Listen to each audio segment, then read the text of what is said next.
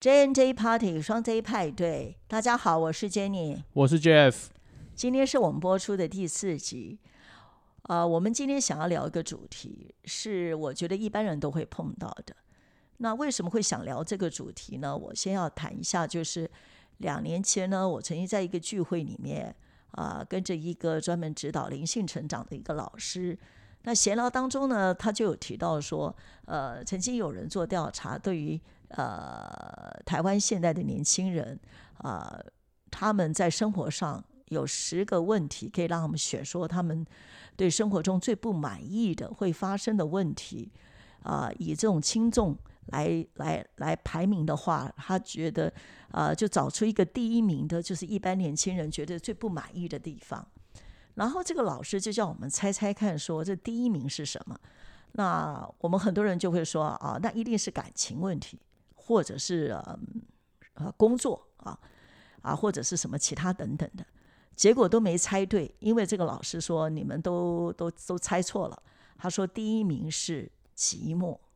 那我们就很惊讶，说哈，这年轻人会寂寞吗？年轻人不是都活动力很强，而且现在 social media 这么普及。他们怎么会觉得寂寞？他说：“嗯，他说这个让人家很讶异。就年轻人竟然觉得最让他们不满意是生活中啊的寂寞。所以，我们今天就来谈谈这个议题。那事实上，寂寞如果另外一个名词，应该就是孤独嘛，就是一个人在的时候。那我想说，其实这不光是年轻人吧，我觉得只要是人，大概都存在的，你会面对孤独，哈。”那我觉得 Jeff，你可不可以谈谈看呢？因为你也经常是一个人，呃，在南部工作嘛，所以我相信一个人的时候啊，应该也有类似这种情况，不是吗？嗯，对啊。我觉得有时候，诶，就像你刚才讲的那种社交 social media 这种东西，的确看多了，反而会觉得可能还会有一种焦虑啊。就是说，因为有时候你看那个上面，因为大部分都是剖一些好的面相嘛，然后你就觉得哇，为什么人家都过这么爽，然后我自己还要那么。跟可怜虫一样那边上班什么的，可是你不会觉得说，因为有 social media，你现在跟人的连接就比较快速、紧密啊、及时啊。是啊，但是就是因为这么的快速跟及时，一旦你发现你的需求没那么快速、及时回馈回来的时候，你就反而会有一种落寞感，就会失落感。对啊，所以那时候就会觉得寂寞嘛。对，哦，可是以我来看，我觉得啊，我觉得一个人寂寞或孤独，根本就是人生。就是很正常的现象，对啊，就一个人就是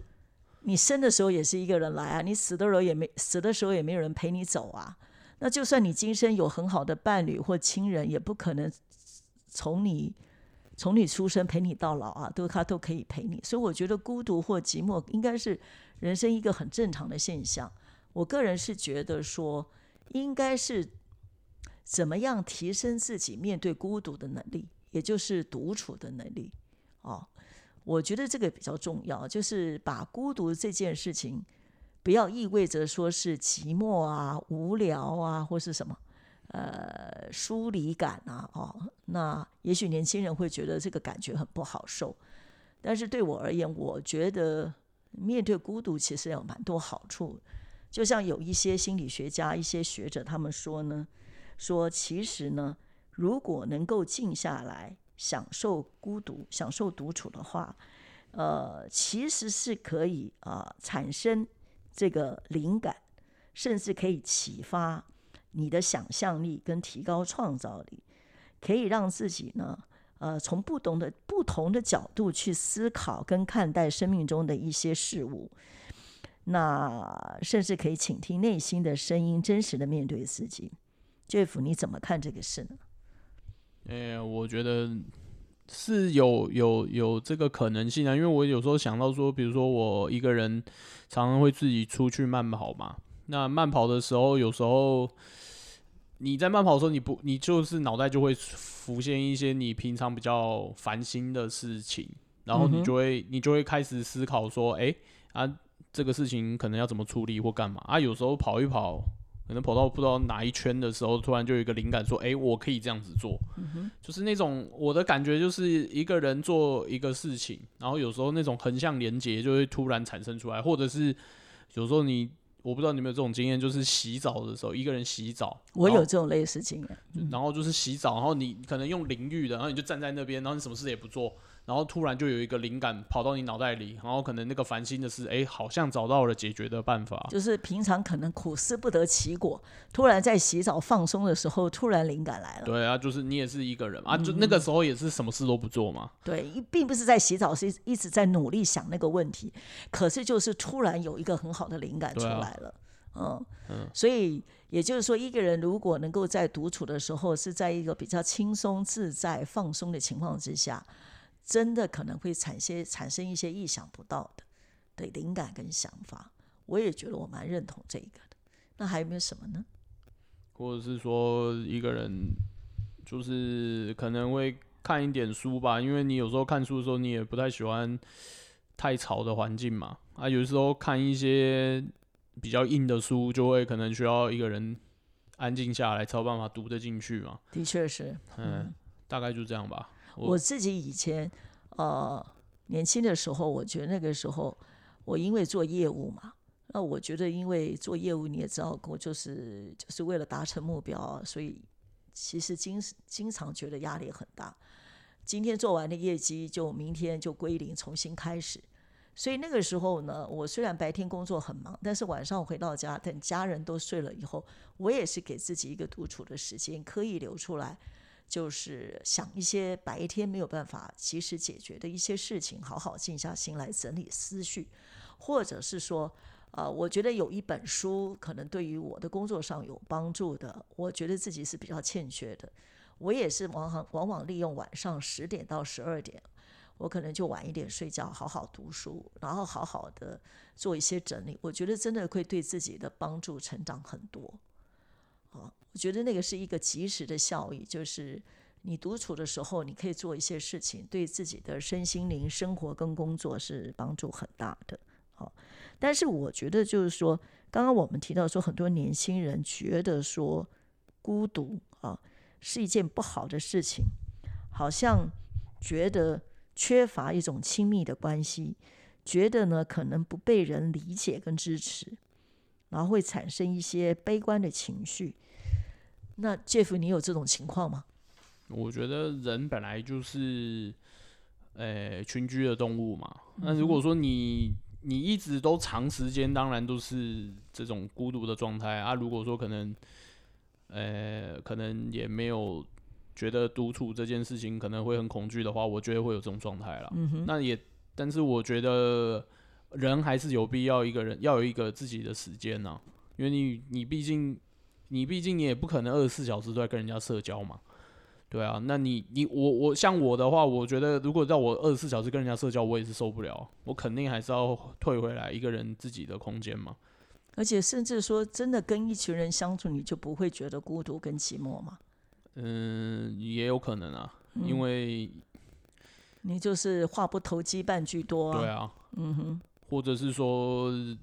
呃，就是你或者是你跟一个讨厌的人，那你一直跟他想办法跟他社交，也很累啊。就也是啊。那但是有很多人不是在 social media，很多时候就是你希望要有归属感，所以你要加入一些话题啊，然后可能让这样自己觉得比较能够有归属感，或是有存在感，对啊，那就觉得好像是有人陪伴，有人跟你在一起。我觉得 social media 这个东西其实就是一个蛮有趣的，就是你很难在一个时代里面，你比如说你 PO 一个东西，然后你可以。以前也许你你你要得到人家的赞美，可能就是你身边的啊，顶多就是呃一群顶多二十个，好不好？嗯可能你可以得到一些一些回馈，然后你可以得到赞美。可是你如果有 social media 这种东西，一个一个暗赞，可能也许你你红一点，也许你就是一百个赞、两百个赞，你基本上你很难在一个时代可以找到这么大的关注量，你只有现在这个时代有。所以那这样就不会觉得孤独啊，因为你就认同的人很多，而且其实就知道啊。啊，但问题是有有一种可能，就是万一有一天你的关注从一百变五十，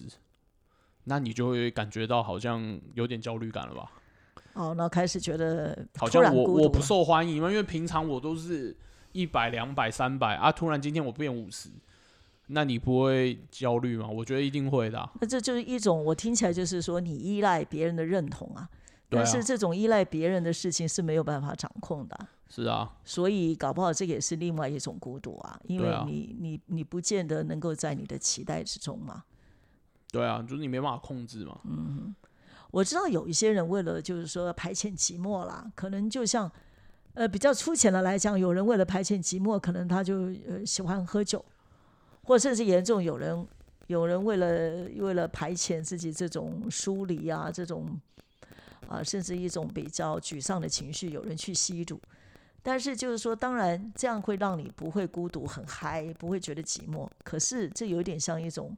呃慢性的麻痹，你只会越陷越深，就是上瘾，然后越陷越深。所以你可能下一次要让自己快乐的时候，你的喝的酒要更多，或是你吸的毒要更大。哦，我们别讲到吸毒，讲抽烟好了，这样子。那但是这个其实是危害你的身心健康的。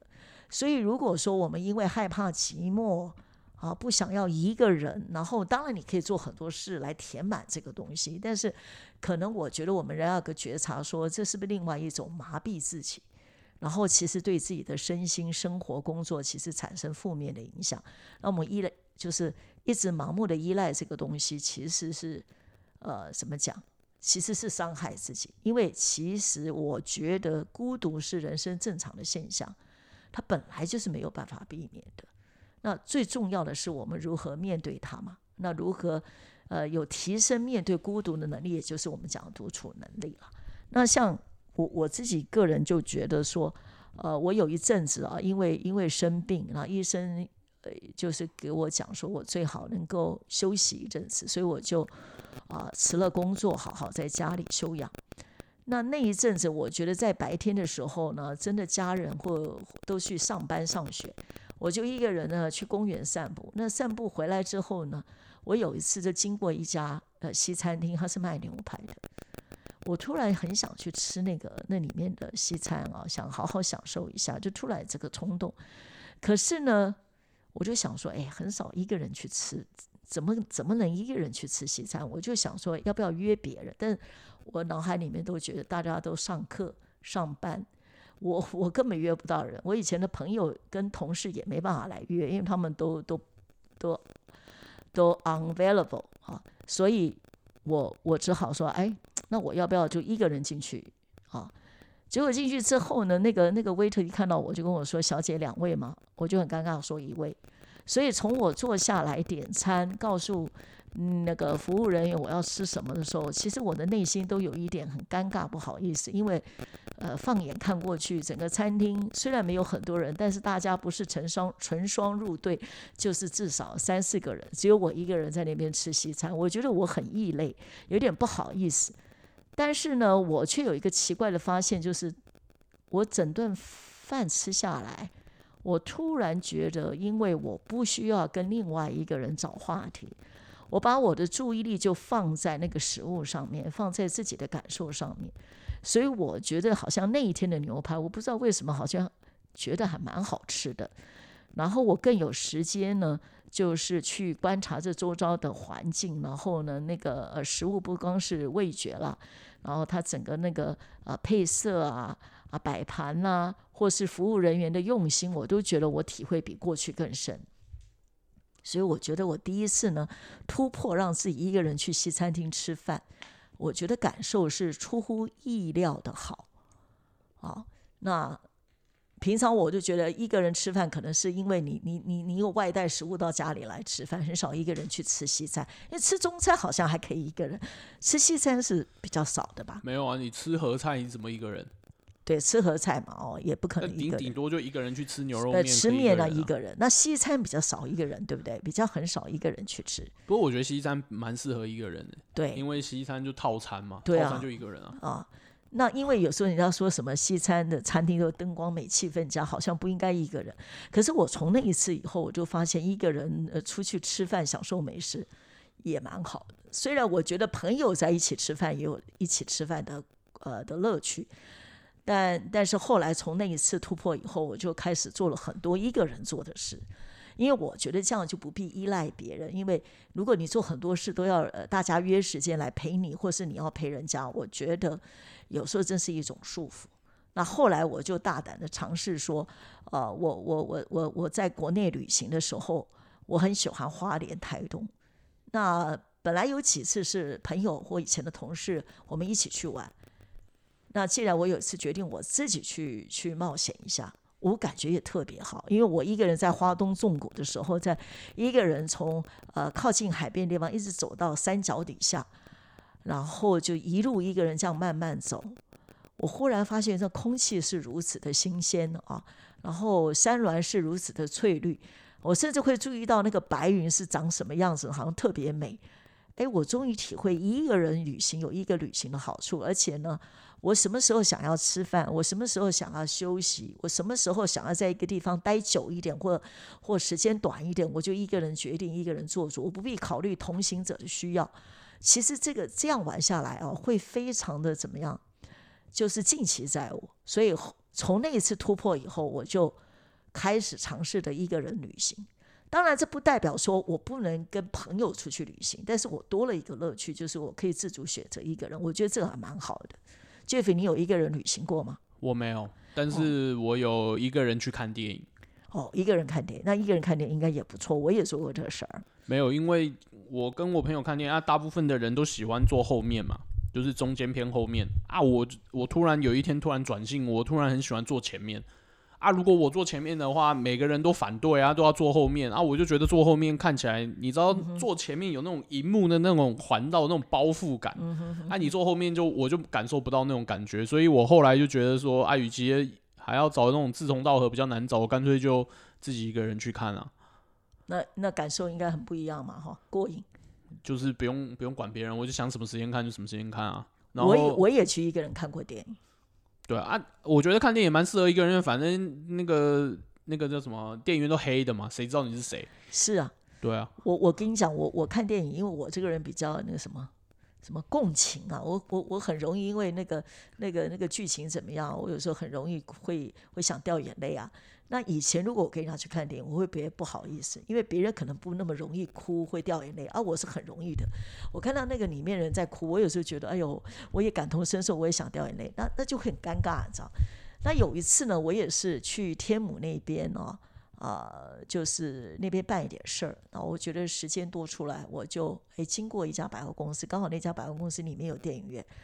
我就就突然有一种也是触动，说，哎。现在有空闲干嘛不去看场电影？可是我又又又马上说一个人看电影啊，这从来没干过这事。不过我还是最后决定，这个这个这个，既然想就去做吧。然后我我买了买了戏票进去坐下来，我才发现说，因为当天不是假日啊，看的人是不多。但是我意外的发现，既然也有两三个女生，她们也是单独来的。啊，大概也都是呃，应该我觉得她们也很年轻，不是退休的，是应该是应该是呃，都是年轻的，比较年轻的女孩，二三十岁、三四十岁。我就说哇，原来也有人跟我一样，一个人进电影院呢。然后呢，我我看的那个电影刚好是也是蛮感人的，我就觉得说，哎呦，我自己流了不少眼泪。但我从，但是我从那一次体会说，我根本不用觉得很尴尬或不好意思，因为我高兴哭就哭，没人管我；我高兴大笑就大笑。所以我觉得一个人看电影也是蛮好的体验，你知道？嗯，这个是我我觉得，呃，一个人一个人去西餐厅吃饭，一个人去看电影，一个人去旅行，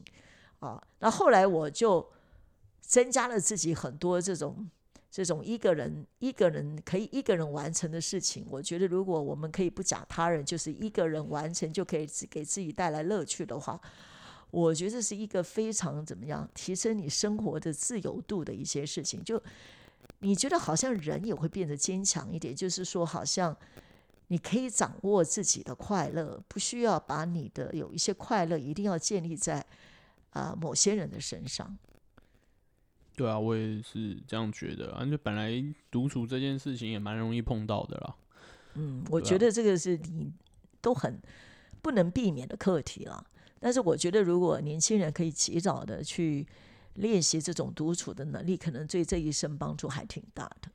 那我另外还有一个可以分享，就是我啊呃，在两年前吧，我曾经做一个比较大胆的尝试，就是。我就是就是做一个那个冥想的一个一个呃，怎么讲？一个冥想的一个闭关的一个一个方式啊，让我自己在家里呢，从礼拜五呢的下午一点钟开始，一直到礼拜天的下午啊，这样将近什么两天呢？我就是做一些冥想的功课啊，类似像打坐、禅修这样。然后这两天呢，我就听从那个呃呃，听从那个指导的老师说。我必须要关掉手机，好，我不能跟人家有任何交谈或传简讯，我不看电视，我不接电话。然后家中的话，就是说，呃，可能就是说，可能有人可以帮我准备食物，但基本上，如果有什么事情的话，就就只是写简单几个字，他不跟我对话。那最好是自己一个人，啊，那每天就是安排自己在。呃，什么样时段就要做冥想、哈打坐的这样的一个一个一个事情。那我个人体会就是，我觉得第一天的礼拜，我那个那个那一那那个半天呢，一直到晚上，我觉得很不习惯，因为你突然把你平常寻常爱做的事情通通停掉，我才终于觉得说，你不看手机，你你你不看电视。啊，然后你不能跟人对话，哎，你突然发觉会慌，哎，就是你不知道说怎么可以，就是就是，即便即便你你你是有这个功课要做，你要冥想，你要打坐，可是真的很多那种好像内心里面就是很多一些焦虑不安，甚至会觉得好像突然某一些时刻情绪非常低落，可是呢，我当然是还是坚持下去，因为既然开始了嘛，那。呃，到了第二天呢，还是早上还是不舒服，但是到下午以后，好像慢慢比较比较专注。那最意外的就是到我礼拜天的中午，我结束了这个冥想的闭关之后，我出来了。我突然在要快结束的时候，我不知道为什么还有点舍不得，好像可以感觉到这种这件事情的的一些味道出来了。而且我我我觉得我自己好像这个吃的东西会口味有转变，就越来越清淡，而且吃的越来越少。但是呢，却精神很好。那中午结束以后呢，呃，我吃了简单的午餐，我就出去了。然后我一路上就突然发现说，好像我看这个外在的一切环境就变得很清脆、很新鲜。然后觉得呃，怎么讲？好像看的街道或是街道上面的树木啊，就就觉得有一种新鲜感，好像重回人间，但人间又更美好了。那我觉得那个感受让我特别特别跟平常你休假一个人待在家，你没有做什么事就做一般的事，跟我那两天可以做一个呃跟人家稍微有一些隔离的一种一种呃内省的一种活动。我突然发现，说，哎，怎么好像真的不太一样？所以，我我觉得那个时候，我就告诉我自己说，哎，其实一个人呢，应该借有某些方式来让自己，呃，稍微带一点强迫，来让自己有独处，我觉得是非常好的事情。而且，我觉得后来我出关之后呢，我我我重好像一种重回人间，我也觉得。呃，在看到人都觉得，哎呀，这个人呢，好像每个人都看起来特别和善，特别亲切啊。呃，所以这个这个经验，我觉得我自己是很想分享给大家。当然不是说每个人都一定要去做什么闭关或干嘛的，但是呃，不管用什么方式，就是一个人如果更有一个呃独处的能力，其实在各方面都是对自己一定有帮助的。所以我也是很希望说，我们大家朋友们可以试试看。呃，当然有一些学者建议说，当然你一开始的时候面对这个事情是要带一点勇气了，就是要要要熬过那个你刚开始那种焦虑啊、寂寞啊，然后那种疏离感、那种不舒服感，你就强迫自己一下，或者是说，呃，可以从每天里面播个十分钟、半个小时，慢慢去增加。好，那绝对不会说。那有人有问我说，是不是独处久了会变成孤僻？好，结果呢？有研究显示不会的，他们就说，如果你一个人能够跟自己相处的能力变好了，那同时也增进你跟别人相处的一个能力跟品质。哦，还可以这样哦。对，所以因为他就是讲说，如果你不知道跟自己相处，你要跟别人相处，那是更困难，因为别人又不是自己，那更难掌控。所以这个是我我觉得我自己。自己在独处做的这些事情，想跟大家分享的。那你还有没有什么？你这个你这个主题，老实说，我真的觉得超难。说实在话，我真的也当然自己也是有独处的啦，但是要延伸出这么多东西，感觉也是不会啊。我觉得都是一些小事情，就是每天做一点点事啊。有些人，你觉得如果你没办法一开始做一些。比较很极端的一个人独处，就像我讲那个闭关，可能是有点难。可是如果每天晚上或者一些空闲的时间，让自己刻意的不要去刷手机呀，啊，不要一定要找人在一起的话，我觉得这样慢慢练习，就会体会到哎，独处带给你的好处了。好，那我知道了，好，那就试试看好了。我觉得你 Jeff，你已经有一些相当独处的能力了，只是希望说。也是跟朋友们分享，希望大家呢，呃，多多享受孤独啊，然后一定对你自己的生活、工作各方面一定会有帮助。那我们今天就聊到这里了，好，拜拜，拜拜。